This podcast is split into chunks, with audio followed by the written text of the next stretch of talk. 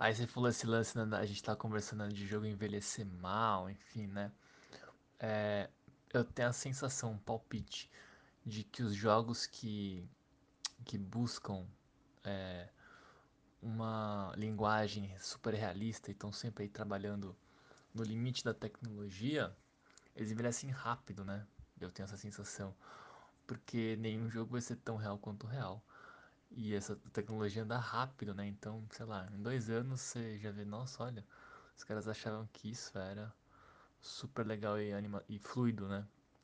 Mas envelhece rápido, assim. E especificamente no.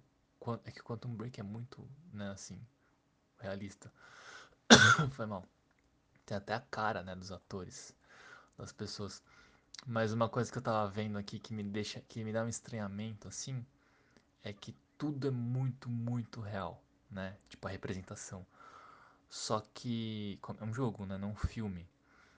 Então, as animações, os comportamentos dos personagens, né, da situação, ela não é tão real, porque os caras atiram mal, né? Não, tipo, não se comportam como uma pessoa se comportaria, enfim. Se comportam como um personagem de videogame. E aí fica estranho. É, é tudo tão real, mas os comportamentos tão burro. Não sei, me causa um negócio meio, eita, tem alguma coisa tosquinha aqui. Doa mais o, o, o olho aqui do que se fosse uma, uns personagens cartunescos se comportando de jeito de, né, de personagem de videogame. Como tudo traz muito pro real e os comportamentos não acompanham esse realismo todo, me soa meio tonto, assim, meio, que coisa meio... É, personagem bocó. E tem uma coisa que eu achei... Eu me surpreendi, mas ainda é estranho, que é essas atuações desses personagens digitais, né? É, eu achei que é bem melhor do que eu imaginava, mas como ele é tão real, tão real, tão real, inclusive tem a cara lá do, do Littlefinger, é lógico que você compare na sua memória, pelo menos na minha, vem um ator de verdade. E aí o, o digital, né, buscando esse realismo todo nunca vai chegar. E aí fica uma coisa meio, hum, sei lá, não acho que fica um resultado assim muito, muito, ah, muito legal assim. Mas muito competente em essas animações, tudo aí, muito, muita grana, né? Parece que você olha o jogo assim, é, na renderização do objeto qualquer ali, parece que tem muito dinheiro envolvido. Outro dia, há muito tempo atrás, quando saiu. Quando Kevin Spacey foi. apareceu num dos jogos do Call of Duty da série. Eu lembro que eu li uma matéria na. Eu acho que era Eurogamer, alguma coisa assim. PC Gamer, sei lá. Que ele tava assim. É, falando dos jogos AAA, né?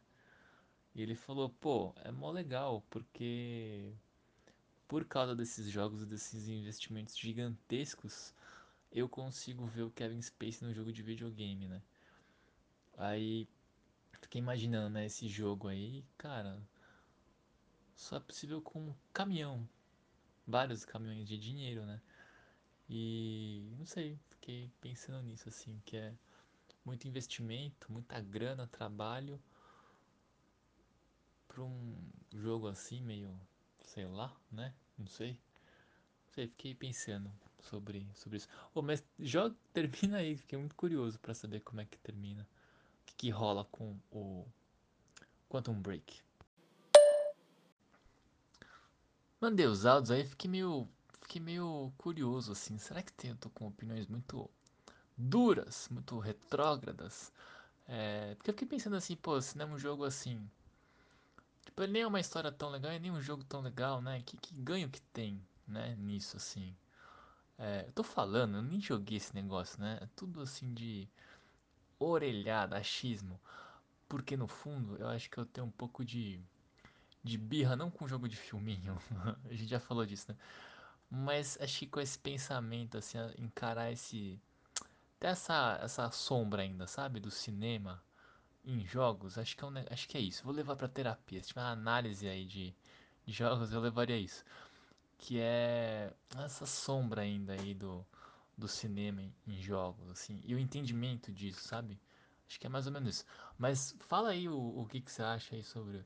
Concorda ou não concorda? Eu fiquei um pouco. Fiquei interessado aí. Vi aqui um artigo, não lembro, mas a frase ficou na minha cabeça. Eu acho que era um artigo da Forbes falando do Quantum Break, da Forbes, né? E achei legal que, não sei se eles. Enfim. É, aí eu, eu lembro que a frase era alguma coisa assim, que é no jogo do Quantum Break, você pega algumas é, características boas da televisão, né, da série televisiva e do videogame, só que ao mesmo tempo você pega as características ruins de uma série né, de televisão e de videogame. Ou seja, enfim, sei lá, é isso mesmo? Desatei a falar. Nossa, sim, a gente fica muito preguiçoso, né? É...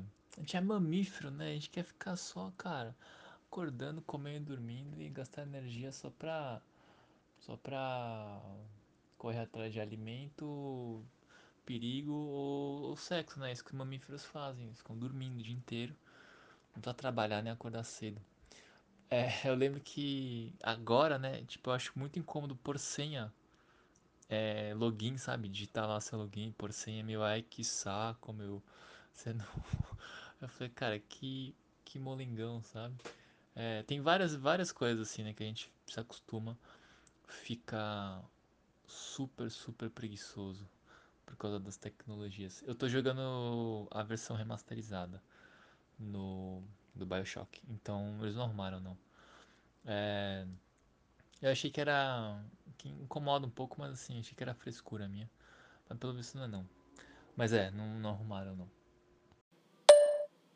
Pô, chamar Quantum Break de você decide, beira sacanagem, mas não é que tá meio correto?